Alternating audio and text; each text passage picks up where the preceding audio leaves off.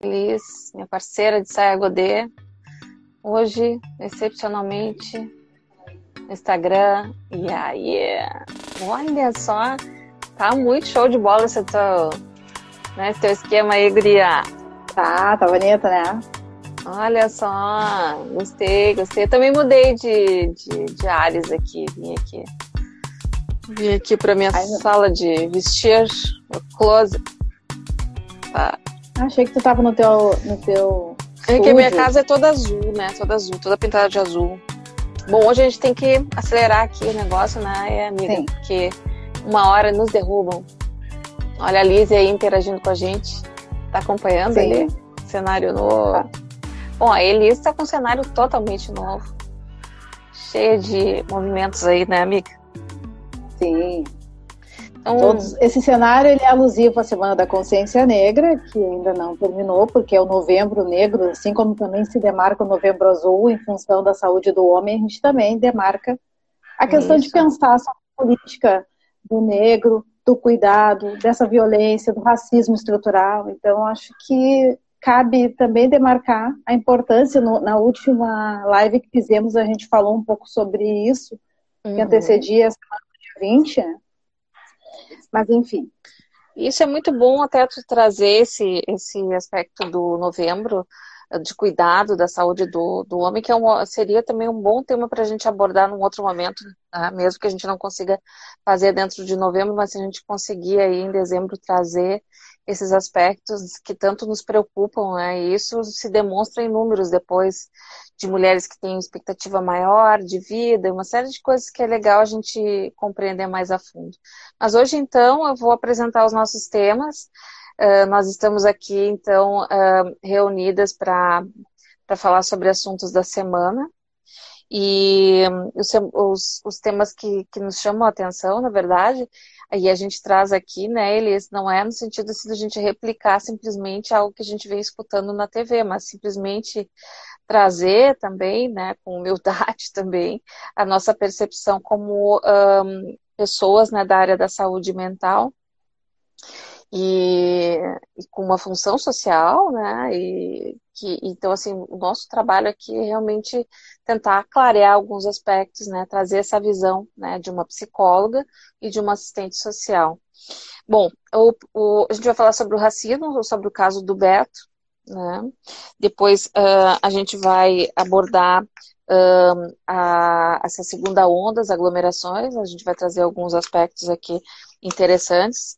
Um, depois a gente vai falar junto com isso sobre as vacinas, uh, o, o que a gente também já tinha comentado no, no nosso primeiro programa, e hoje a gente está no 12 segundo, na 12 segunda edição, viu, amiga? Firmes e fortes, né?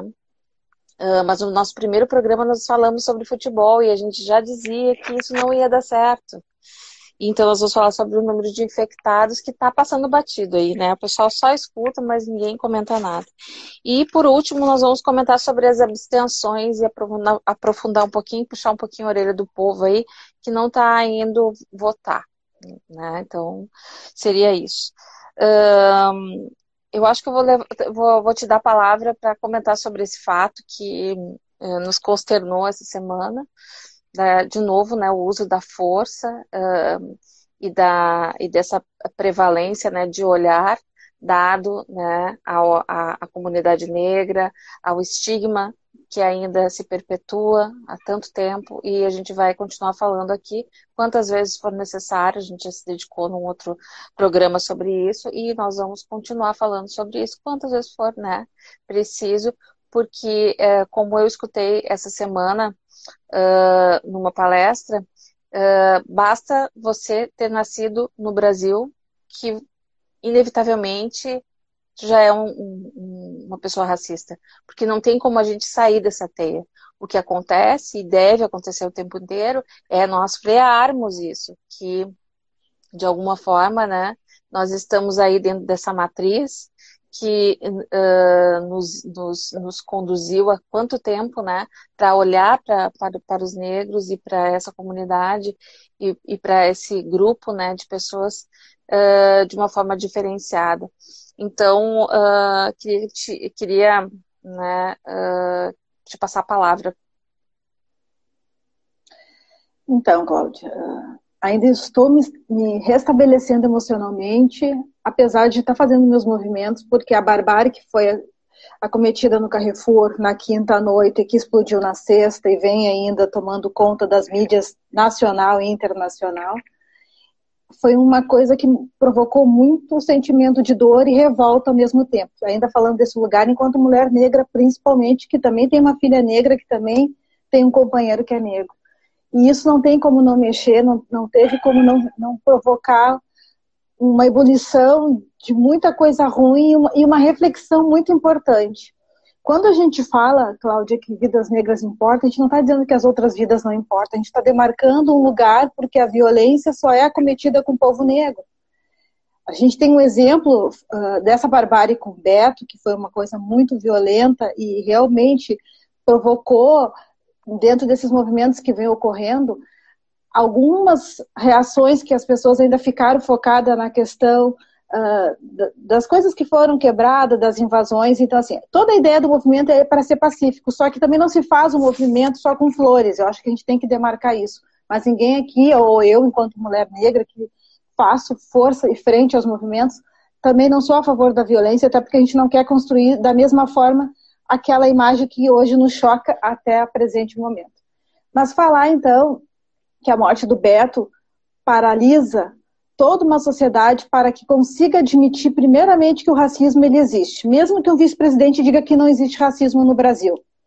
Isso não me choca mais, porque vindo dessa comissão que hoje se diz governante de uma nação que não me representa, então não me choca. O que me entristece é quando essas pessoas que têm chances de levantar a bandeira, porque o vice-presidente, para mim, ele é tão mais negro do que índio do que branco, mas ok. A autodeclaração, Cláudia, é um direito do sujeito. Então, não vou dialogar e não vou discutir, porque se ele não se vê como índio ou com, né, com essa ancestralidade negra e indígena, ok, eu não vou perder meu tempo para isso, mas a gente tem que fazer essa reflexão. Então, trazendo esse movimento que está acontecendo em função da morte do Beto, tem me provocado pensar nessa questão do racismo estrutural, nessa questão também, né, Cláudia? Porque a gente fala, ah, mas quem não vai para a rua? O movimento ele se dá a partir também dessa reflexão e dessa indignação que me toma. E o que, que, eu faço com isso? Então, eu tenho feito muitas. Uh, uh, tenho colocado muita coisa na mídia para a gente pensar, vídeos que possa construir uma reflexão. Estou aberta com quem quiser fazer um diálogo, porque eu não vou entrar numa, numa disputa, deixando claro que quando a gente fala que o Brasil, que é 56% de uma nação predominante negra e não tem essa, essa visibilidade, esse respeito, esse reconhecimento, a gente está falando já de uma desigualdade de cara lançada e isso por si só isso já gera uma discriminação que não é só racial, é, é, entra várias coisas, entra classe social, entra a questão de oportunidades. E a gente não pode não olhar para o racismo e fazer um, uma fala de que é mimimi ou de que o cara era isso ou era aquilo fica muito difícil quando tu escuta essas justificativas. Eu recebi alguns vídeos e algumas mensagens de algumas pessoas retratando o ato do Beto, muito mais focado na ficha do, da pessoa e no vandalismo, que assim foi chamado, que eu não concordo, com os movimentos que ocorreram desde sexta até o presente momento, que, que antecedeu ontem ao Carrefour também, ali da zona leste, aí perto da tua casa. Então eu fico muito triste quando as pessoas não conseguem olhar para isso, mas também entendo por que é difícil as pessoas olhar para isso, porque é reconhecer uhum. algo que está instituído dentro de si. Mas eu convido para as pessoas brancas uh, e negras para que a gente possa fazer um diálogo e pensar como romper uma, uma política e uma cultura racista e pensar numa, numa atividade, numa ação, num movimento educativo antirracista. Nós temos vários pensadores, várias referências. A própria Lise, que está aí nos assistindo, é uma referência para mim, enquanto mulher negra e militante do movimento negro. Aprendo muito com ela. Nós temos escritores negros, nós temos pensadores. O Birajara Toledo também, que já construiu em algum Sim. momento conosco uma live sobre isso. Então, a gente está cercado de pessoas que estão abertas para dialogar. E eu acho que esse é o momento, Cláudia. Então, só para deixar claro que vidas negras, elas importam porque a gente está demarcando que a cada 23 minutos um jovem negro é assassinado porque a polícia se enganou, porque a polícia invadiu, porque ele era negro.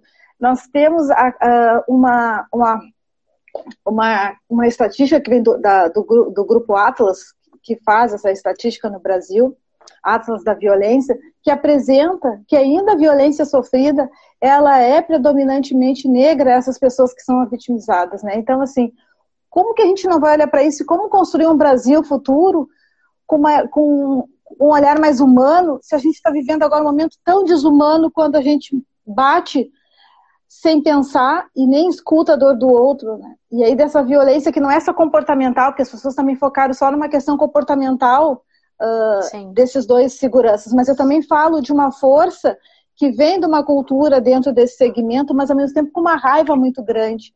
Me fez lembrar o tempo quando os negros estavam nos troncos apanhando e ninguém podia fazer nada. A imagem que, que o Beto hoje traz para nós é pensar assim: até onde a gente vai aguentar essa violência com o povo negro? E eu é. digo, Cláudia, que eu, o meu movimento ele já sempre existiu, mas hoje o Beto promove em mim um, uma, um sentimento de vamos pensar.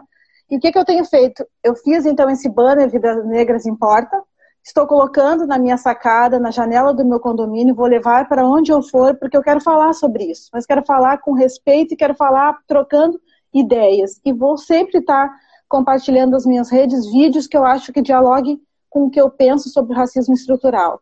E lembrando que o racismo não é o ódio, não é uma disputa do branco contra o negro, e sim sobre, sobre a questão de uma cultura racista.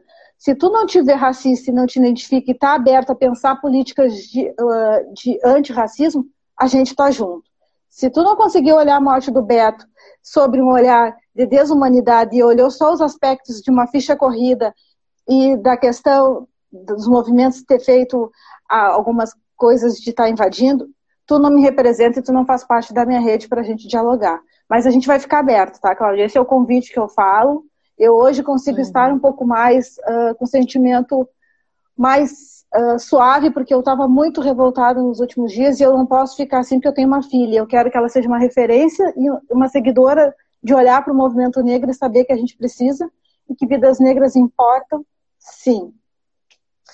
É, Iris, uh, é, isso que tu traz, assim, é, é, é, uma coisa, assim, tão forte, né? Porque uh, quando a gente fala da questão da mulher, né? Que como é difícil ser mulher e de todas as vulnerabilidades que tem, que temos diante dos homens, e muitas vezes para um homem é difícil compreender, é difícil de também compreender uh, né, nessa nossa condição, por mais que tenhamos essa empatia de se colocar nesse teu, né, teu lugar de fato, porque esse lugar é um lugar frequente, né?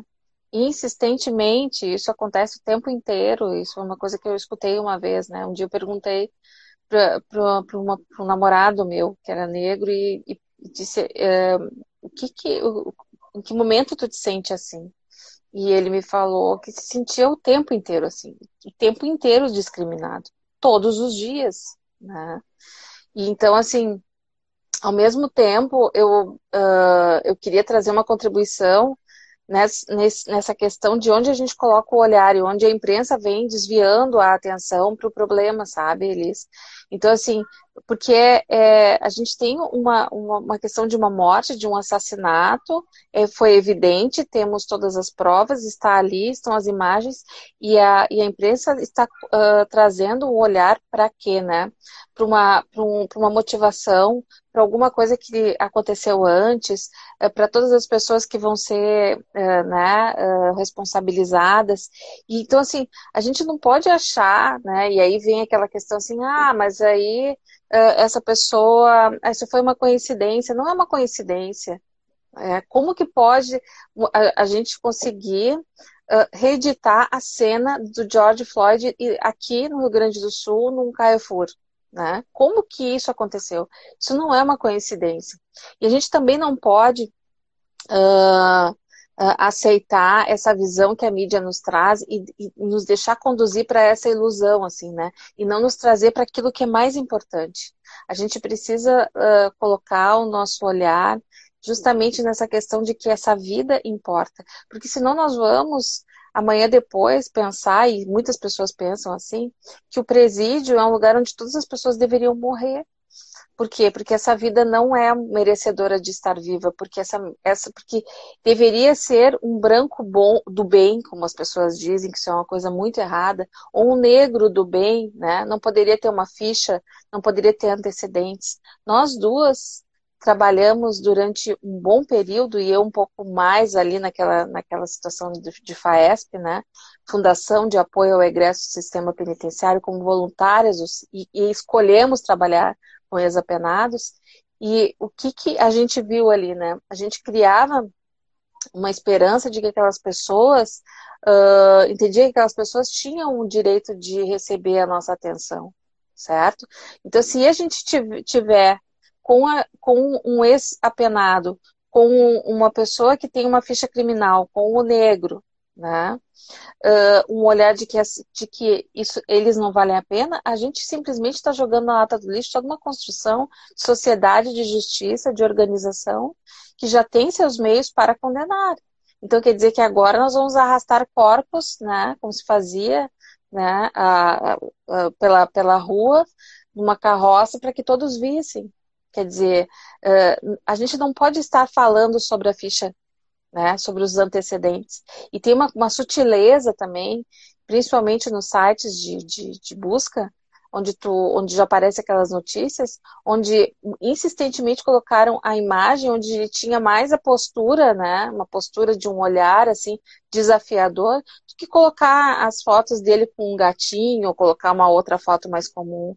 E isso é muito sutil, porque isso vai mobilizando sim a opinião pública. As pessoas começam a arrefecer e acharem que elas não devem então lutar né, por uma situação ali que é é óbvio que é de racismo, porque vamos, vamos combinar né, que o Carrefour ele, ele atende muitas pessoas com menos condições. Ele é um, ele tem um segmento, né? Pelo menos aqui no Carrefour do Partenon, a gente percebe, né? Que é, então assim, como que eles, se a gente entender, né? Que nós temos uma população mais pobre e que essa, né? E essa essa população tem características, né, que são uh, vinculadas às, às menos, ao menor número de oportunidades por discriminação, por toda a história e tudo mais, e que são os negros que estão ocupando esses grupos de menos, né, menos favorecidos, né? Então, assim, o que que tu vai ver? Tu vai ver o maior número também, né, um pouco dentro de um supermercado como o Carrefour. Então, assim, é justamente o cliente do Carrefour que ele estigmatiza, que ele maltrata, onde eles um, subestimam, né, uh, sub, uh, subestimam a, a, pessoas, até o, o, tratamento que eles dão às pessoas numa capacitação, porque aí eles nivelam por baixo, não dão a capacitação que devem, economizam, então o preço é bom, né? Se eu uh, economizo no treinamento, se eu nivelo as pessoas por baixo, isso aqui tem que ser tratado de qualquer jeito, isso não merece o tratamento que, né, que um branco merece, que um rico merece, que o cara que vai lá no Zafari merece, sabe? Então, assim, é, é, é, é muito triste a gente ver essa, essa situação, porque ela é muito maior e a gente está apegada numa ficha de antecedentes, né? Então, não é dessa forma. Eu fico pensando, assim, é, é, é, que a gente agora vai criar uma lógica que ela já ela, ela, não, ela não precisa ser criada, né? Nós temos leis para isso. Temos justiça, nós temos condenações, nós temos uma lei de execuções penais, a gente tem tudo. Então a gente não precisa estar vinculado a uma fala de que esse mereceu porque esse valia menos. Né? Então nós vamos colocar as pessoas que moram nas favelas, que não têm condições sanitárias, como aquelas que são vidas que podem ser matadas, como a gente já viu, eu já vi vários escritos, né, que se usa esse tipo de, de fala, né, de expressão, né, porque elas podem, elas, elas não vão fazer falta. Então isso é muito sério. E, Cláudia, só para complementar, assim, a gente tem aqui em Porto Alegre uma população de 1 milhão 488 com 252 mil habitantes. Desse número, 285 mil são negros, assim identificados dentro do que está informado no IBGE. Esses dados eu tirei também hoje, até para atualizar, porque depois a gente vai falar da política, então como é importante a gente conseguir ter essa visibilidade dessa população da onde a gente fala, Sim. né, que é Porto Alegre, enquanto a cidade aí da nossa e as pessoas não conseguem estado, entender capital. também a questão das oportunidades, né? Porque assim, ó, por que, que a, a, pessoa não vai lá e busca uma coisa melhor? Porque essa questão do lugar é muito importante. As, pessoas, a, a, o, as pessoas buscam esse lugar que é de todos, não que é o lugar do branco, mas esse lugar que pertence a todos. eu sempre digo que eu tenho, eu sempre tenho aquela uma lembrança da, da escola onde tinha uma, uma colega que era negra, usava umas uma, uma aquelas chiquinhas assim, sabe, Elis? Super tímida. E ela com tanto medo daquela daquela bruxa, porque era uma bruxa aquela professora, sabe? Ela era uma substituta que não deixava ninguém ir ao banheiro. A gente se aventurava a, a pedir e tudo mais. Mas naquele dia que trocou aquela, aquela professora, entrou, uh, entramos todos ali, alguns já tinham ido no banheiro, todo mundo sabia que ela era terrível. E quando a gente olha, assim, passados uns 10, 15 minutos, a, a menina estava urinando, sabe? Quieta, sem dizer uma palavra, sabe?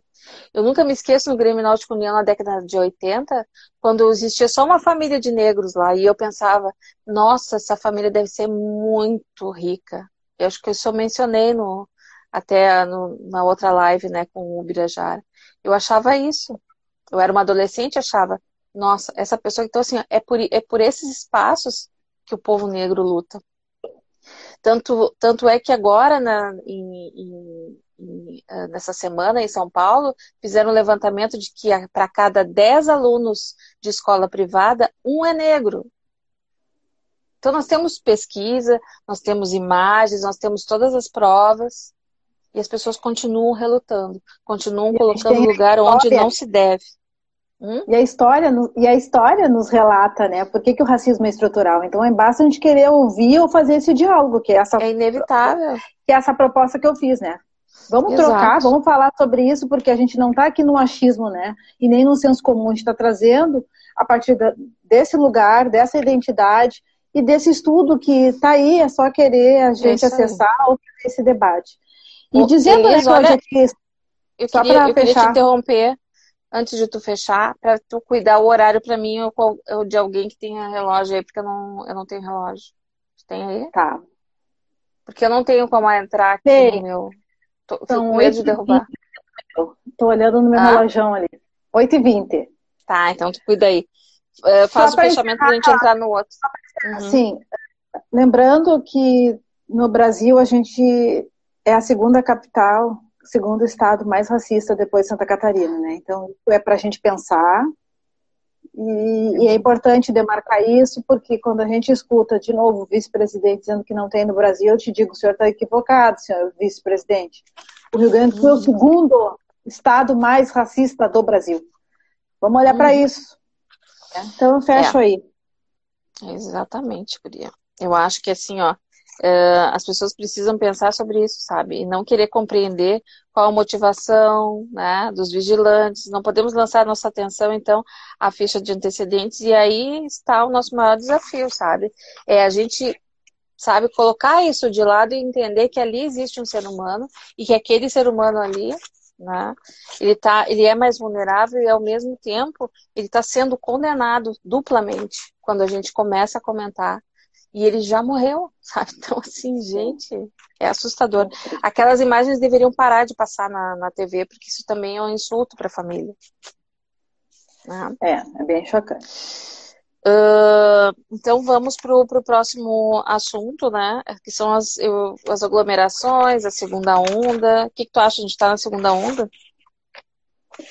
Olha, conversando com alguns profissionais da área da saúde, diz que a gente estava saindo da, ainda estamos na, na, primeira, mas também já tem outros profissionais da saúde dizendo que a segunda onda já se iniciou aproximadamente faz uns 40 dias. Uhum. Somente fora do Brasil já está tendo esse histórico aí de alguns países que sofreram na primeira onda já estão inclusive fazendo agora restrições, né? De alguns movimentos sociais e etc e tal. O que me assusta, Cláudia, se a gente está na primeira ou na segunda, é que todo um esforço de garantir hospitais, de dar aparatos, foram desconstruídos há mais ou menos uns dois meses, achando que não teria segunda onda e que é só uma gripezinha que não dá nada. Mas, ao mesmo tempo, uh, estamos escutando aí, e muitas redes e hospitais privados e públicos estão super lotados, e não é só em Porto Alegre. O interior todo do Rio Grande do Sul está com os hospitais superlotados e a gente segue numa bandeira laranja. Será uhum. que isso é correto? O que, que, a gente espera de um governo estadual tô bem preocupada com isso, Cláudia. Porque em 40 tá dias. É, e 40 dias aí a gente está falando também de época de eleições, né? O forte das eleições, e a gente sabe que isso influenciou. Muito estranho a gente estar tá em. Eu vou te falar uma coisa, nesse momento agora. Antes eu já achava isso. Agora eu acho mais ainda. Eu não sei se a gente deveria ter tido uh, eleições, sabe? Essas reeleições, por exemplo, me parece um sintoma de que não, fizer, não se fez muito movimento, sabe? Não se quis mudar muito, não se escutou muito o que os outros tinham para dizer, mas isso é tema para o final, né? Mas assim, Uh, eu acho que a gente está assim nessa segunda onda, acho que a gente entrou na segunda onda sem perceber, porque a gente estava com essa, né, com esse véu aí das eleições e muito caô, né? A gente poderia dizer que ah, tá, tá atrasado aqui, não está funcionando aqui, né? Os, os, os dados não estavam atualizados, quer dizer, tudo estava funcionando, daqui a um pouquinho tudo para de funcionar. Então, assim, eu acho muito, sabe, muito criminoso isso dos, do, dos nossos governos, sabe? Então, uh, eu tenho alguns dados aqui que eu colhi hoje, que houve, no, só no Rio de Janeiro, houve 186% de aumento dos casos, certo? Uh, hoje, no município do, do, do, Rio de Janeiro, só tem 40 leitos disponíveis. Tá? Ainda tem disponível, que bom. Sim, sim. Então, tu, tu imagina, é, houve um aumento de 60%, deixa eu ver, de, ah, é, os leitos também, né, os leitos só, que tá, tá desse jeito, né, então assim, a gente tem que, a, a gente tem então 60%, ah, tá, agora achei, aqui é meu outro, meu, minha outra porcentagem, se refere ao perfil desse, dessa pessoa, né, que vai de 20 a 49 anos, são as pessoas mais jovens que estão sendo infectadas. E aí Sim, vem o meu tema, né? É, aí vem uma, uma coisa assim, uma, um, uma, uma nota que eu vi né, um, uh, no jornal sobre uh, as, as festas clandestinas lá em São Paulo. Sabe que as, as, as festas elas são um, avisadas com um dia de antecedência, com uma sofisticação incrível né, de organização. E quando uh, a pessoa a, foi. Porque teve um jornalista lá que questionou, fazendo, fazendo de conta que ele ia, né? E aí ela, a moça respondeu assim, ah, uh, a gente só coloca mil pessoas, até porque seria estupidez, né, botar mais, porque senão as pessoas não vão se divertir. Oh, pasme, né? Eles só vão colocar mil, né, para todo mundo se divertir. Quer dizer, estúpida é ela, né? Ela realmente é uma estúpida, né, que não consegue entender. Ela está fomentando, né, o maior número de contaminações. Tu imagina mil pessoas e, isso, e ela não fez nenhum tipo não teve nenhum problema, né, de, de dizer que geralmente as festas ocorrem em lugares onde não tem muito trânsito, onde não transita muito a polícia. Olha só, para tu ter uma ideia, o, as festas, o custo de uma festa dessa clandestina para mulher, mulher não paga, tá? Só o que consome. E o homem, o ingresso para o homem é 400 reais. Elis, o que, que tu achou disso? Olha, Cláudia, isso, infelizmente esses dados e essas informações não me chocam, porque a gente, quando estava no auge do início da primeira onda, a gente teve vários flagrantes aqui em Porto Alegre também, saindo vans para ir para o interior para festas privadas. Uhum. Mas, de alguma forma, quando tu traz esse dado que é o jovem, que é o que o nosso governo e o ministro da Saúde atual diz que o jovem não tem problema de de pegar a Covid, porque ele é forte e não é, não está nas características do perfil dos idosos, enfim. Uhum. E isso também acabou provocando uma ebulição dentro dessa juventude que também acha que não dá nada. E isso e foi provocando essas aglomerações e essas festas, que é, para mim, também fala de um lugar de compromisso contigo, né? E aí não é uhum. só olhar para os governantes, porque quando eu estou falando de uma pandemia, e de uma doença que tem matado, porque Cláudia, nesses últimos 15 dias, morreu mais de 10 pessoas que eu conheço. Uhum. Pessoas é. do meio do carnaval, pessoas é. do meu meio social, isso é assustador. Então, assim, a coisa tá aí, a gente tá é. brincando é. também, esse alerta, é. né?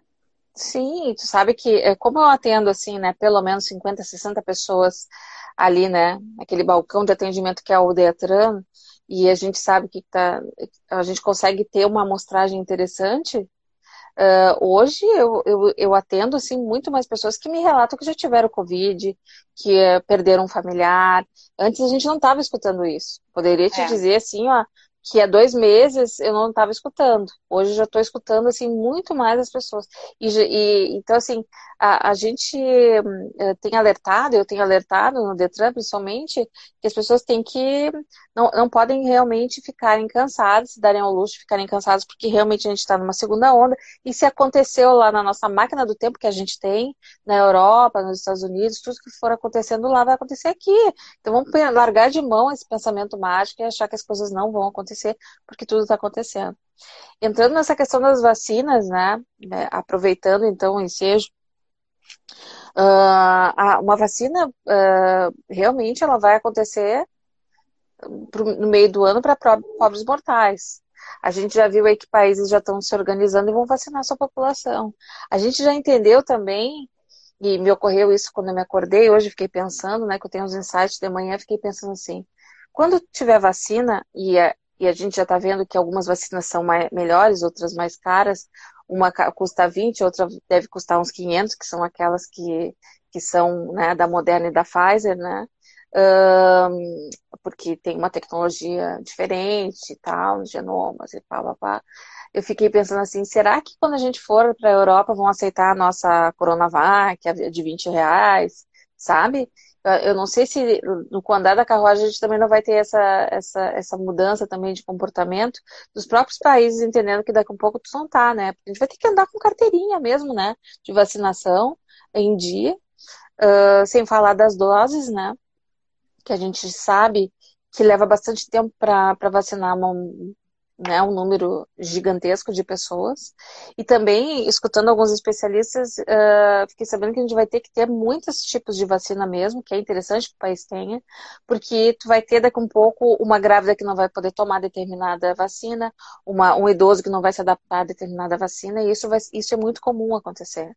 E também pensando e trazendo aqui também outro, outro fator, né, a gente tem uma, e, e já se fala numa fase 4 que não é falada né? Mas não é muito divulgada isso. Mas a, a gente tem um outro momento, a gente está em fase de teste. Então essas vacinas elas vão entrar, mas a gente não está aí com, essa, com isso resolvido. Não querendo ser pessimista, mas entendendo que até o meio do ano nossa condição vai ser igual. Então não adianta querer aglomerar, aglomerar e querer fazer festa e querer sair. Distanciamento social, né? Não é isolamento social, né, Elis? A gente está aqui junto, eu e tu. Faz tempo que eu não vejo a minha, a, a, a, minha afilhada. Faz tempo que eu não vejo vocês, né? Mas assim, Verdade. a gente vai, um ambiente aberto, a gente vai se encontrar com todos os cuidados, né? Uh, e, e, a gente está aqui, então isso é aproximação, isso é, é, o, é o nosso lado afetivo que deve se perpetuar e deve se fortalecer nesses momentos. Então, assim, o que eu gostaria mesmo é que a gente fizesse uma vacina para curar o egoísmo das pessoas, porque esse tipo de comportamento, onde, sabe, liga o, né, o foda-se, não dá para aceitar, né? Então, assim, eu vou te dizer, se, eu, se a gente fosse organizado, deveria bater lá, pegar os mil, chegar com a vigilância sanitária e isso, mas aquilo, testar todo mundo, sabe? Botar, um, botar numa ficha lá o nome de todos e ficar rastreando para ver o que vai acontecer, sabe? Porque uh, a, gente, a gente sabe que de 100 pessoas, 100, 100 pessoas contaminam 130. Hoje eu vi uma menina chorando na TV porque ela não tinha se dado conta que ela contaminada, que ela tinha se contaminado e ela tinha tido contato com outras pessoas. Ela chorou nesse momento. Ela, ela chorou só no momento que ela imaginou que ela tinha contaminado outras pessoas. É o mínimo, né? Que eu, que eu espero de um ser humano que ele esteja distanciado justamente para não para não, não contaminar seus, seus, seus entes, né? É, a gente falou já, né, Cláudia, muitas vezes aqui da palavra empatia, que é isso, né, de se colocar no lugar do outro, de pensar, e isso entra também quando eu não uso a máscara, quando eu não me importo. Mas quando tu fala da vacina do egoísmo, Cláudia, assim como outras vacinas que a gente tem disponível no SUS e não faz uso, a própria questão da vacina hoje tem sido uma discussão, porque estamos com a campanha da Poli, que está se encerrando agora, e 50% das crianças não se vacinaram. E isso é assustador. Aí eu fico pensando quais são os determinantes sociais para que isso não, não ocorra. É medo, é o BS que é longe, é a falta de recurso para acessar, é o medo da vacina, é o medo de ir até lá vacinar o seu filho para que depois ele não venha ter uma doença mais grave no futuro, no seu desenvolvimento infantil.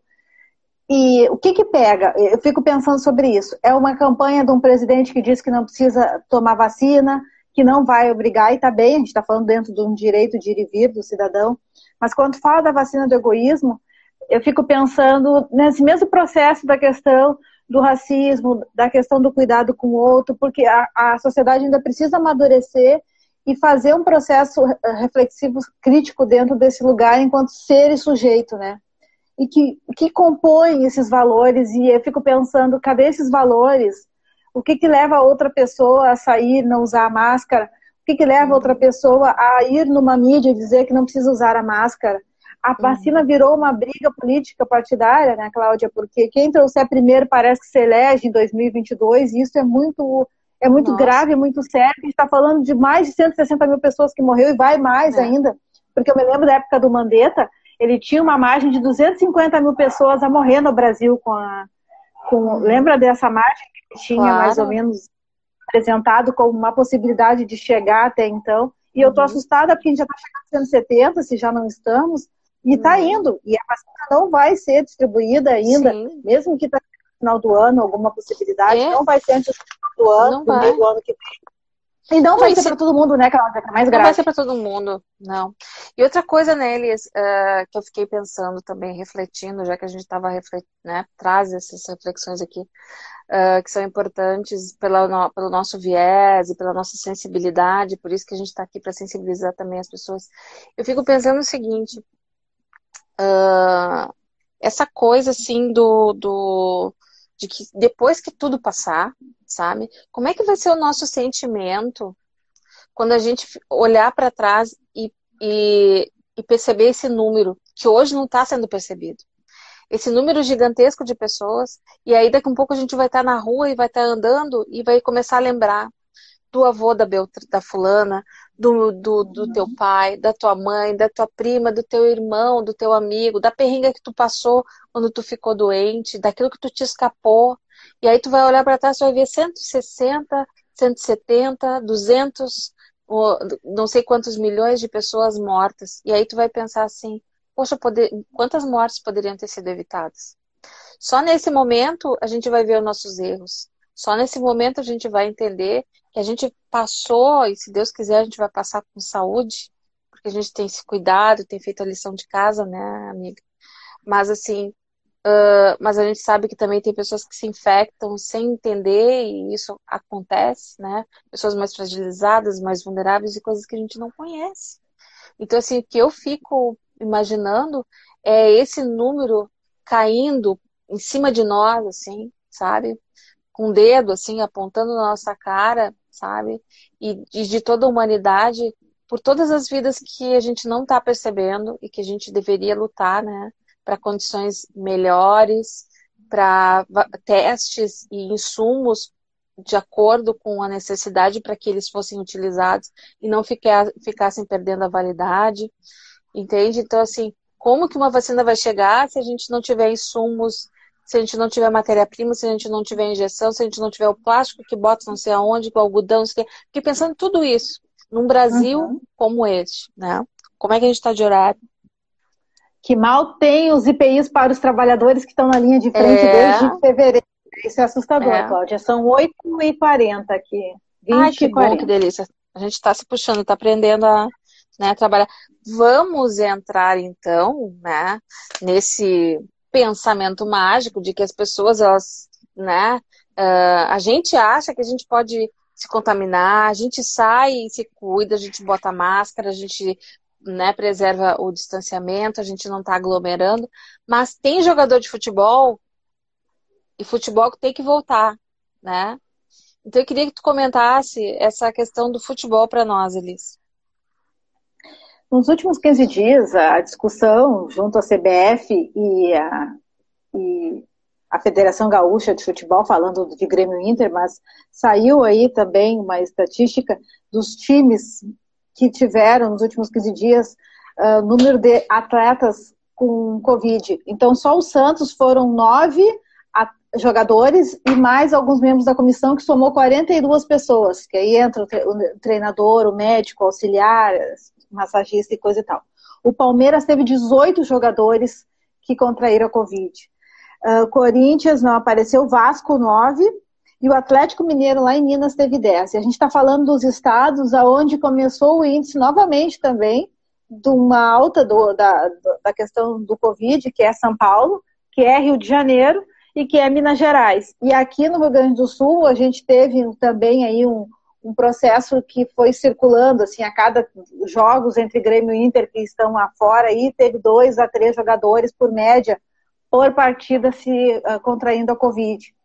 O problema, né, Cláudia, que a gente está falando de uma outra potência que é o futebol, que gera lucro, que também tem uma política muito forte de incisão dentro da nossa estrutura também uh, econômica e política, que acaba determinando como obrigatório. Quando o Santos teve esses 42 jogadores aí, junto, e a, e a equipe toda, pediu para não jogar. Mas esse mesmo Santos, quando o Atlético teve esses uh, jogadores também contaminados, disse não, vamos jogar.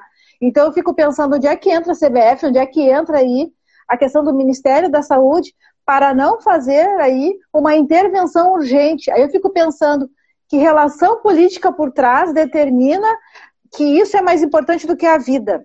Uhum. Aí eu fico, é. tô, tô, tô pasma, assim, mas só para dizer para ti que isso está muito rotativo e está bem alto, e não se fala muito sobre isso, porque se permanece futebol porque é entretenimento para as pessoas que estão cansadas do isolamento.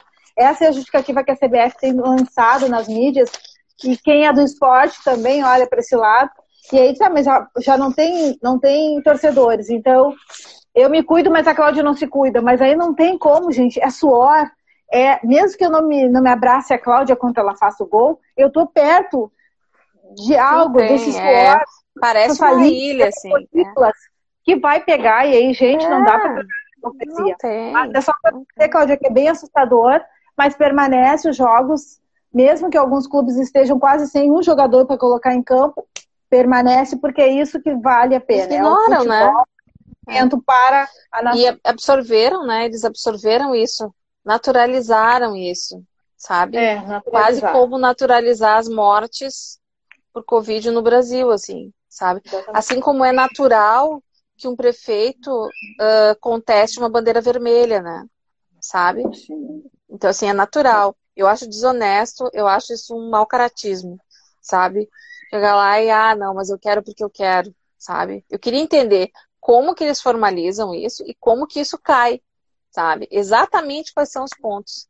Como que eles conseguem esse tipo de coisa. E outra coisa, assim, que eu tinha até colocado aqui como uma observação, né? As pessoas têm uma, uma tendência a achar assim, ah, mas no verão as pessoas querem sair e no inverno elas aglomeram em lugar fechado. Gente, não é uma questão de verão, inverno, primavera, outono. É uma questão de comportamento. A gente tem que segurar, a gente vai ter que aceitar essa situação.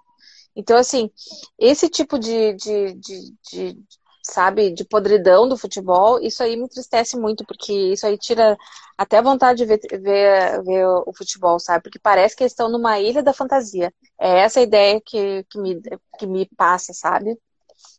E uh, eu acho que a gente também agora, não sei se tu tem mais alguma coisa para dizer sobre esse Sim, assunto. eu só queria falar que a CBF e o próprio governo federal, quando permitiu que os jogos pudessem vir a acontecer, fizeram um protocolo onde eles apresentaram que não teria esse alto índice de contaminação como tem acontecido. Mas como tu vai garantir algo que é um fenômeno que ninguém consegue descrever? Bom, então eles, eles descobriram a pólvora, então. Eles descobriram uma vacina é, e não contaram para é. ninguém. Né, amigo? Só para trazer isso, né? Então, que a gente está é. falando aí de uma questão de um desserviço. E aí a gente não está falando que o esporte não é importante, que não sustenta muitas famílias. A gente está falando do momento que está falando de perdas, de, de mortes, é. de vida, de saúde, porque esses jogadores voltam para casa, né, Cláudia? E aí, assim, ilusão, vai né? numa corrente. É, e isso aí, o problema todo é o seguinte também, né? A ilusão, né? Porque isso não, não ajuda também, sabe? É o desserviço que, que eu costumo dizer. Eu acho que todos os programas futebol e todos os programas gravados, que outro dia desse eu perguntei se o do Bochá eh, tinha, tinha sido gravado, depois me disseram que sim, né? Todos eles deveriam ter aquele letreiro, sabe? Que diz o tempo inteiro que é, que é gravado, ou que diz quais foram as medidas de biossegurança adotadas, sabe? E no futebol também, e o tempo inteiro. Porque o que, que acontece? Tu vê o jogo de futebol na TV, aí daqui a um pouco tu liga pro teu colega lá e diz, ô camarada, vamos lá, vamos se reunir, né? Vamos jogar futebol também. Né? Aglomeram sem condições, e aí? Sabe? Então, assim, ó, uh, eu lastimo muito porque isso aí uh, explica muita coisa, sabe, de comportamento. E, e porque assim, o, os governos, eles abrem as coisas e depois condenam o povo pelo comportamento. Nem todo mundo tem esse discernimento, né? Para entender que daqui a um pouco vai abrir, mas tu não vai poder ir. Ou tu vai, mas tu vai num horário diferente, né, Elis? Sim. Vamos falar sobre, uh, agora no final, quantos minutos tem? 15. Oh, beleza. Uh, assim, ó, vamos falar sobre abstenção, né, amiga? Abstenção. Vamos falar sobre. Poxa vida, né? Eu, eu fiquei muito, muito pasma, assim, no primeiro momento, com 30% de, de, de, de abstenção. E fiquei mais pasma ainda, porque Porto Alegre teve, no primeiro turno, 33,08% de abstenção. E, e, e, conquistou né, o primeiro lugar em abstenção no Brasil. Não sei se tu está sabendo disso, né? Sim, saiu hoje essa informação. Quase 400 mil, mil pessoas não votaram. Deu 350 e poucas mil pessoas, né? Eu fiz uma conta, assim, esdrúxula, nada a ver, tá? Mas, assim, uh, 400, eu, eu, dividi por 15 mil, que foi o, os, a, a, a, quantidade de votos que, que, que teve a, a, a, Karen, né? A mais, a mais votada, né? Sim. Daria para Olha, daria para eleger muito vereador, né? Com, com, com, claro que não existe isso, né? Mas eu só estou, na verdade, fazendo né, fazendo uma conta esdrúxula, né, mas quantas pessoas deixaram de dar seu voto para eleger, né, pessoas importantes, vereadores, uh, e ou impulsionar seu candidato. Uh, então, assim, eu, e a outra coisa que eu fico espantada, e porque eu vivi isso, tu também viveu isso, é que Porto Alegre foi considerada uma das, das capitais do Brasil mais politizadas.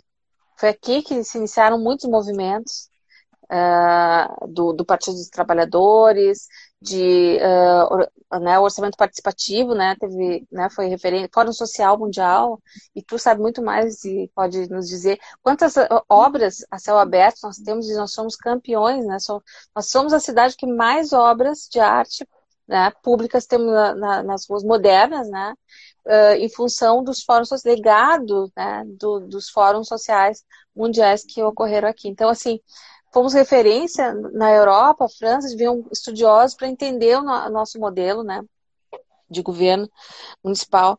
E agora a gente tem uh, 33% da população, que são 436.971, né, uh, eleitores que simplesmente, né, entre a, é a soma, né, de nulos e brancos, né, uh, simplesmente se negaram né, a exercer seu direito. Isso é um direito, gente. Isso é um direito. Isso é uma conquista. Veio um bando de gente aí, sabe, antes de ti, né, veio, né, trabalhando e buscando isso, buscando esse direito. Inclusive, o voto da mulher é um voto que, se a gente for pensar, não faz muito tempo que a gente vota. Aí tu abre mão de, de, de do teu direito, exatamente.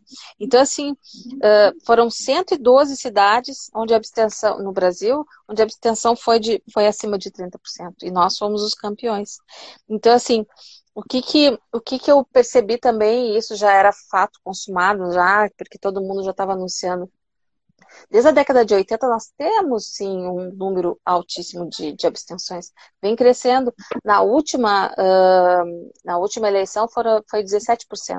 É, nessa foi, foi bem mais, né? Uh, ou 23%. Vai, vai crescendo, está crescendo e isso é um desinteresse. Então, o que a gente tem que colocar o olhar também é para esse esvaziamento das questões políticas, né? Essa falsa impressão de que a gente vai, vai buscar de uma outra forma resolver os problemas da cidade, ou os, os nossos problemas né, numa vida, né, como, como a que a gente tem, uh, na, na, nesse, nesse modelo que a gente escolheu. Né? Então, assim, uh, o que me espanta é tu abrir mão disso, mas não me espanta que a gente vem uh, assistindo um esvaziamento da questão política quando das questões políticas e, de, e, e por consequência esse eleitor ele começa a, a, ficar desesperançado ele não vai querer mais se incluir nesse, nesse processo. Uh, quando a gente vê que, a, que as mídias demonizam né elas esvaziam esse, esse elas, vão, elas vão esvaziando esse esse pleito, essa, essa, essa, às vezes, única forma que nós temos, né, de exercer nosso direito. Então, assim, de, o, o, voto é um direito fundamental, não é um direito para simplesmente abrir mão dele. Então, a gente precisa votar. Então, a, aqui vem o meu, meu pedido a todas as pessoas que não, que não que votem, né? E a minha mãe não, não votou porque a gente ficou com receio não sabia como é que ia ser a organização. Ela vai votar nesse, de qualquer forma, né? Porque a gente quer que, que, que a, nossa candidata vença. Mas, assim, um, fica para mim, então, essa, essa, essa questão, assim, as questões óbvias de, uh, de o quanto isso vai impactar, né, na, nessas eleições o quanto esse número elege, ele poderia eleger, né? Sozinho poderia eleger um candidato. Sim, Cláudia. Cláudia, assim, é bem importante isso que tu traz, assim, porque eu escutei de muitas pessoas, uh, e quero voltar depois um pouco para falar, então, dessa desmotivação, dessa desmobilização social, que quando a gente está falando aqui é de participação social, quando eu digo vai para a rua e vota, mas vai para a rua com a tua máscara, vai com o teu álcool, vota e vai embora, né? Para a tua casa Sim. ou para o teu, teu meio ali. Mas, enfim, uh, muita gente estava com medo. Acho que também teve muitas mudanças de locais de votação, isso também incomodou algumas pessoas que não se organizaram e chegaram nos seus locais antigos. Muitas escolas que eram espaços que eram referências de votação foram mudadas em função que as escolas estavam fechadas e não estavam higienizadas. Uhum. E aí acabaram realocando esses lugares e as pessoas não se acharam outras com muito medo de que não tivesse uma estrutura, como foi o pensamento da tua mãe, de que estaria bagunçado e que poderia botar numa vulnerabilidade. Eu, por exemplo, voto na ESEF, que é um dos maiores uh, espaços, colégios eleitorais, assim, em Porto Alegre, muito bem organizado. Inclusive, perguntei para as pessoas que ali estavam trabalhando como é que estava esse cuidado e, e se sentiam muito bem e a questão da caneta higienizada, eu levei a minha caneta, mas quem não tinha, a gente, o álcool para o trabalhador ali, para o voluntário decidir, Sim. e também para o eleitor, muito organizado assim. Então, eu acho que isso, se era um sentimento, tem que se desconstruir, tem que ir. Isso é um movimento de quem também foi, de quem olhou todo esse cenário. E o segundo sentimento, Cláudia, que tu também tocas, para que a gente possa mobilizar, porque esse também é o nosso papel, e a gente não está aqui induzindo, a gente pode até abrir o nosso voto, mas a gente traz aqui uma questão de consciência crítica Sim, política. Não importa para quem a, a pessoa vai votar tá... aqui. A gente precisa fazer um movimento de ter essa participação social, a gente precisa olhar para esse cenário, se a gente acredita nessas propostas, o quanto essas propostas apresentadas por, pelo Melo ou pela Manuela, que são os únicos dois candidatos esse segundo turno, corresponde à realidade da minha família, das pessoas que eu acredito, qual tem a proposta que dialoga com a questão das minhas necessidades enquanto coletivo e não individual. Estamos ainda trocando voto por cesta básica. Comunidades, vamos abrir o olho, a gente precisa olhar para isso, não é legal. A gente precisa de ações coletivas que possam trazer qualidade para um todo. Uma rua não precisa pagar e se juntar para ser asfaltada, isso é dever da prefeitura. E Exato. então não adianta ficar a gente negociando isso. Isso é dever e eles têm que ter a verba. Então, que a gente olhe para isso. Vamos tentar fazer essa mobilização na vizinha do lado.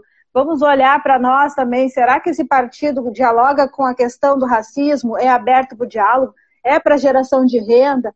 A saúde, como ele olha a saúde? Quais as garantias? E a gente não está aqui pedindo promessas, porque a gente sabe que não é fácil uh, gestar uma cidade com recursos reduzidos, mas a gente pode se reinventar. Então que a gente olhe para essas propostas e não Isso compre aí. gato por lebre, porque depois são quatro anos que a gente vai ficar chorando como estamos agora a nível nacional. E isso depois Ei, bate na nossa conta e não é só na nossa, né, Cláudia? A gente tem filhos, é. tem netos, tem sobrinhos, a gente tem esperança que acaba também atrapalhando, retardando esse processo aí, né?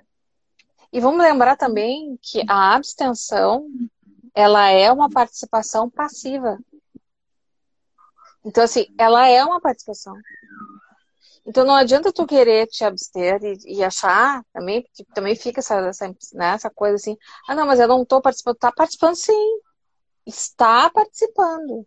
e muitas vezes se prejudicando e prejudicando um grupo de pessoas que daqui a um pouco estão fazendo todo um movimento para te beneficiar, para melhorar a tua vida, porque se tu não tem algum esclarecimento, que busque esse esclarecimento, que vá que compreenda, né, que, que qual é o programa da, da dessa pessoa que, que, que né, está uh, se candidatando. Então, assim. E que, Converse com o seu que, vereador, né, Cláudia? Exato. E, e busque o vereador também, também um, nessa coletividade, é, né? E busque um olhar que eu, que eu sempre digo, assim, escrevi outro momento, uma postagem minha. O, o teu, o teu uh, candidato, ele, ele é capaz de cuidar de uma planta, ele é capaz de sensibilizar pelas questões humanas, ele já botou os pés lá no teu bairro, tu já viu ele, tu conhece ele, né? Será que ele entraria na tua casa e aceitaria jantar contigo, almoçar contigo? né? Claro, não numa, numa situação de pandemia, mas assim, essa pessoa se atrela às coisas que tu acredita e pensa e vive, essas coisas têm que ser pensadas. Não, essa pessoa ela tá lá, né, atrás de uma roupa, ela não tem nada a ver com a, com a minha realidade, ela jamais entenderia isso aqui que eu vivo. Então não vota nessa pessoa. Vota em quem está atrelado à tua realidade, não alguma coisa muito fora da tua realidade. Né? E aí tu vai me dizer, né, Cláudia, ah, mas eu não acredito mais na política, ninguém me representa, tô cansada. de bom, mas se mexer e, e ver o que mais se aproxima, mesmo que não seja aquele teu ideal, mas o que mais Exato. se aproxima. Eu, exato, e não adianta, é, é o que eu sempre digo, é pela política que nós vamos modificar as coisas. Não existe substituto para a política. Então nós temos que exercer nosso direito fundamental de votar, né, de escolher e não deixar que pelas nossas nossa participação passiva e continuo dizendo participação sim tu não tá deitado dormindo esquecendo as coisas não vão acontecer porque existe participação sim na abstenção e ela é forte a gente tem que romper com isso vamos lá falta três então tá falta querida. três só para dizer né Cláudia o Amapá voltou hoje então a questão da luz com gerador provisório que, que faz mais barulho falou, né? que uma sineta uhum. nos ouvidos das pessoas. Meu Deus do céu. Então a gente Isso tem aí. coisas aí que vão acontecendo que a gente fique de olho, porque a gente também é o controlador social de uma sociedade melhor e ficar a par de entender as coisas, né? Eu Exato. agradeço sempre, acho que é importante. Eu espero que domingo a gente consiga aí ter uma consciência de fazer um movimento na, na sociedade que vai marcar os próximos quatro anos. Todo mundo já sabe, meu voto é a Manuela, porque é a pessoa que mais corresponde às minhas ideias. Não é o meu partido, mas é o segmento que hoje compõe essa minha identidade diante de outros partidos que estão como apoiador da Manuela. Então, que a gente consiga aí que cada um faça o seu voto, mas que vá lá e vote, né? É, exatamente. E fazendo referência ao, ao, que tu falou do Amapá, que a gente não tem apagões né, nesse momento, porque isso não é um momento de apagão também, né? A gente tem que ter consciência, tem que ter clareza. E o meu voto também é para a Manuela, porque também, né, por, por, questões muito óbvias, quem me conhece vai entender sempre que ah, a gente vai, né, uh, se atrelar a esse tipo de programa. Uh, então, uh, eu acho que fica esse convite, né? Vamos participar desse processo. Meu agradecimento por mais esse momento aqui no Saigo de Contigo, Elis. E, e vamos à luta, né? É, por, é, é, é, é, através desses movimentos que a gente vai ter crescimento. Espero que a gente Só para tenha... agradecer aí a, a Lise, que, que é a nossa parceira, assídua e a minha, e a minha referência negra enquanto guerreira. A Cris, que entrou aí, Vamos ficar assim, Lise, atento a todas as privatizações, porque a, a, a Carriza é uma referência, a CE é uma referência desses governos. A gente tem que olhar para isso, porque assim como fizeram com a Corag e outros, vai acontecer desemprego e isso acaba também adoecendo as famílias, inclusive levando ao óbito, gente, porque a depressão mata. Não esqueçam disso. E a pessoa sem trabalho é. tem uma identidade muito importante para isso, somente depois de uma idade, né? Então, é. obrigada, Cláudia. Até Obrigada, querida. Até dias. Um beijo para a família.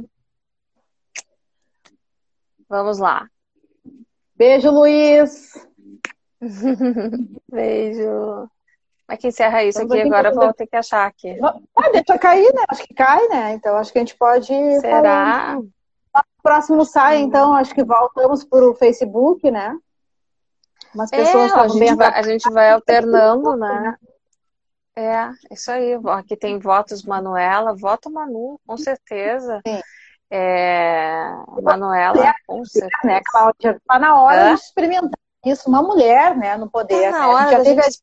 a Mas aqui, eu tô falando de Porto Alegre, né? Ah, que coisa boa. Cris Dornelles, conhece aí? Sim, minha colega assistente social, Sim, ela é do movimento. Trabalhou muito tempo agora como assistente social, também dando assessoria para um, um projeto que trabalha o esporte, né? Uhum. A Cris é uma parceira. Ali, Luiz, te dando tatatá. Tá, tá. Ai, então tá, guria. Vou dar um X aqui que eu acho que cai, né? Cláudia, só para lembrar, vidas negras importam, vidas importam. Gente, vamos é trabalhar a questão de uma vamos mudança de pro... É, não, não vamos no, nos tornar objetos, né? Somos pessoas, não podemos aceitar essa, essa mudança de paradigmas e, e esse olhar, né, desumanizador que a gente tem visto aí. Não vamos cair nessa não teia. em 2021 ouvindo um, um vereador ou um candidato a prefeito dizer que os negros mais eleitos na Câmara de Vereadores não têm competência. Competência não tem o seu Walter Nagstein, né? Tá aí, é... toma. É. Isso aí, guria. Vou dar um X aqui. Vamos ver se funciona. Beijo!